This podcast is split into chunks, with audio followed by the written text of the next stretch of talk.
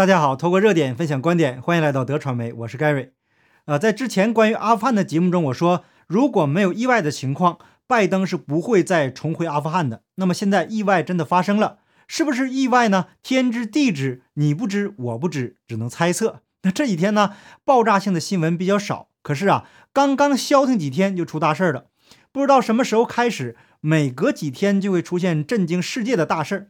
那如果没震惊到全世界都不算新闻，所以最近两年呢，做新闻是不缺素材的，关键是我们持怎样的观点来看待。那昨天我在节目中说，对于未来将要发生的事情，我们只能判断哪种可能性更大一些，谁都无法做出完全准确的判断，因为当今的世界啊变化太快了。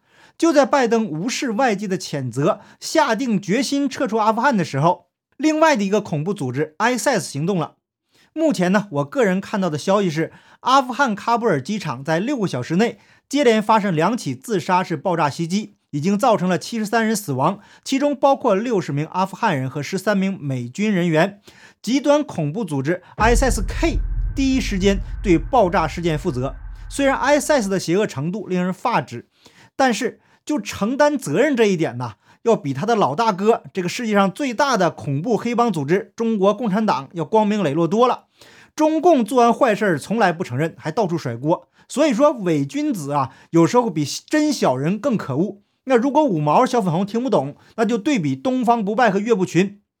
中共啊，就是一个把邪恶与无耻再加强版的顶配岳不群。所以请大家仔细思考一下，那美国如果再次陷入阿富汗的泥潭，对谁会有利呢？塔利班已经占领阿富汗了，肯定不想惹是生非，多一事啊不如少一事。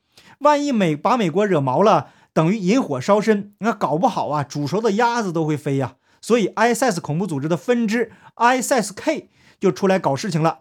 ISIS 这个组织啊已经臭名远扬了，那怎么突然又冒出来一个 ISIS-K 呢？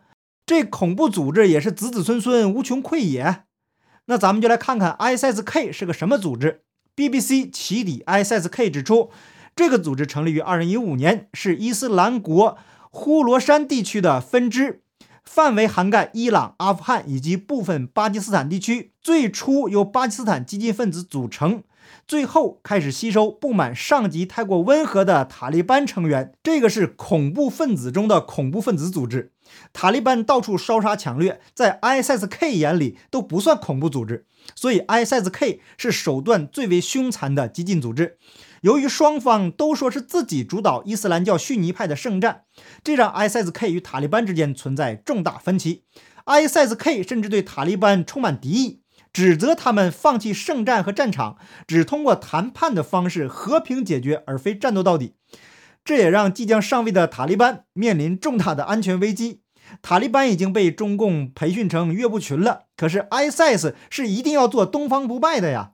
在联合国安理会六月一日公布的报告中指出，ISIS-K 成员数目前大约在一千到两千两百之间，低于二零一六年统计的五千至六千人。根据 Sky News 报道，随着塔利班的进攻，使得阿富汗各地的囚犯被释放，ISIS-K 的成员在最近几周可能会有所增加。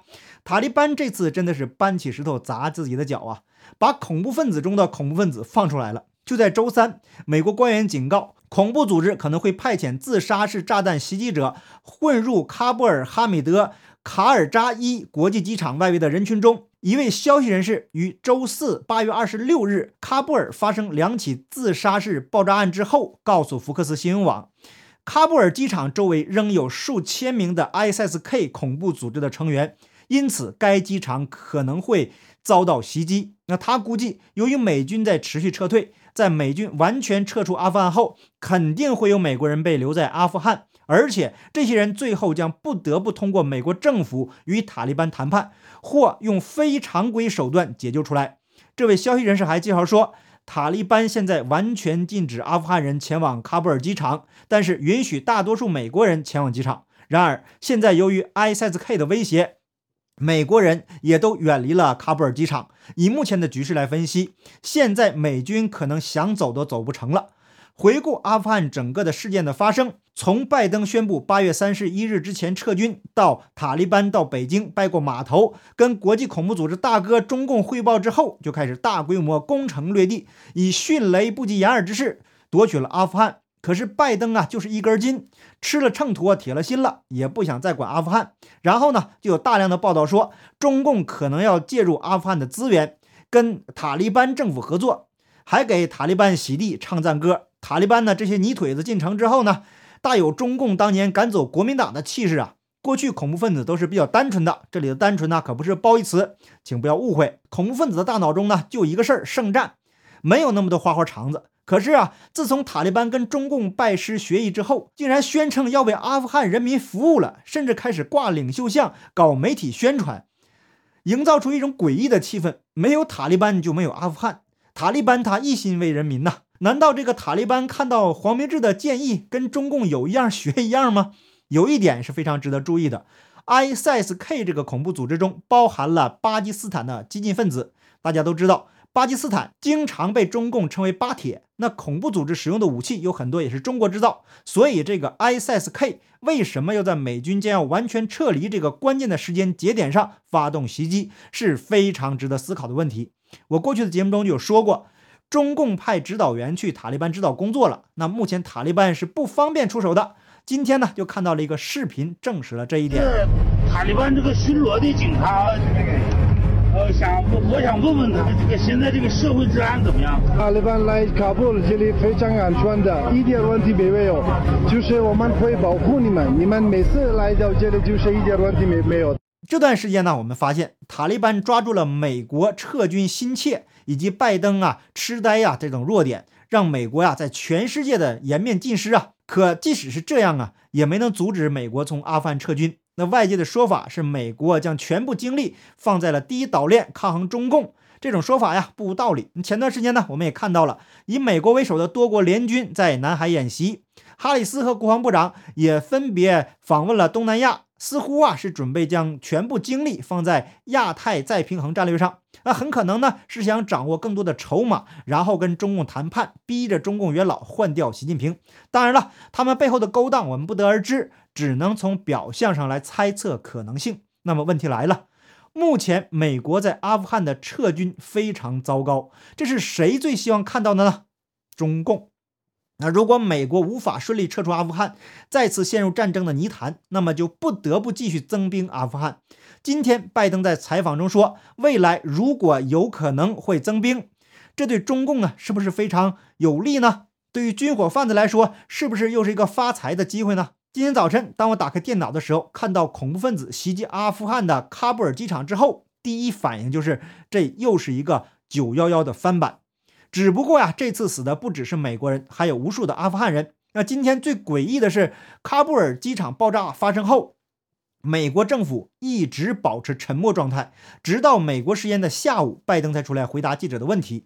作为拥有地表最强实力的国家，美利坚合众国，在遭遇突发事件以后，竟然没人能第一时间站出来接受采访，面对公众回答问题。那川普总统啊，实在是看不下去了，第一时间发表了声明。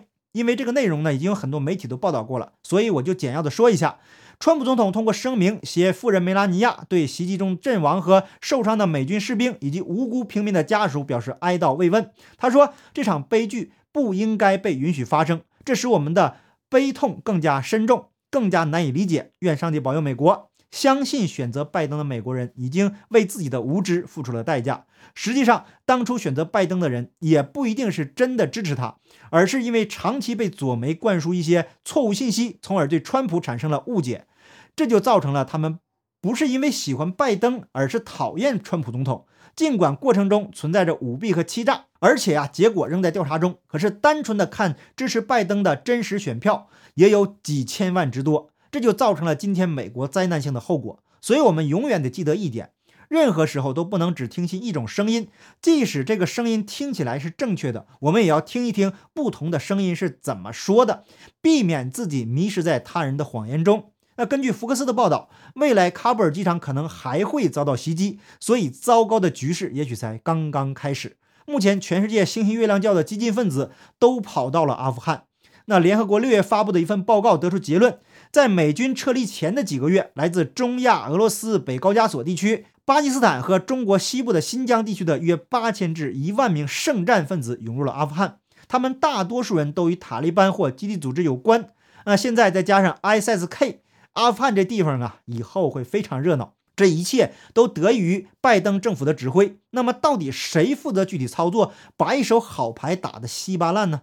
那同样是福克斯的报道，前代理国务部长首席助理卡什帕特尔接受福克斯采访，披露了今早跟媒体见面的中部战区司令官弗兰克·麦肯齐。这位人才啊，原来在川普总统手下任职，是最不受待见的将军。他在中东任职的时候，把中东的局势搞得一团糟。那另外一位是国防部长奥斯汀，他是川普任职时期阿富汗的总司令。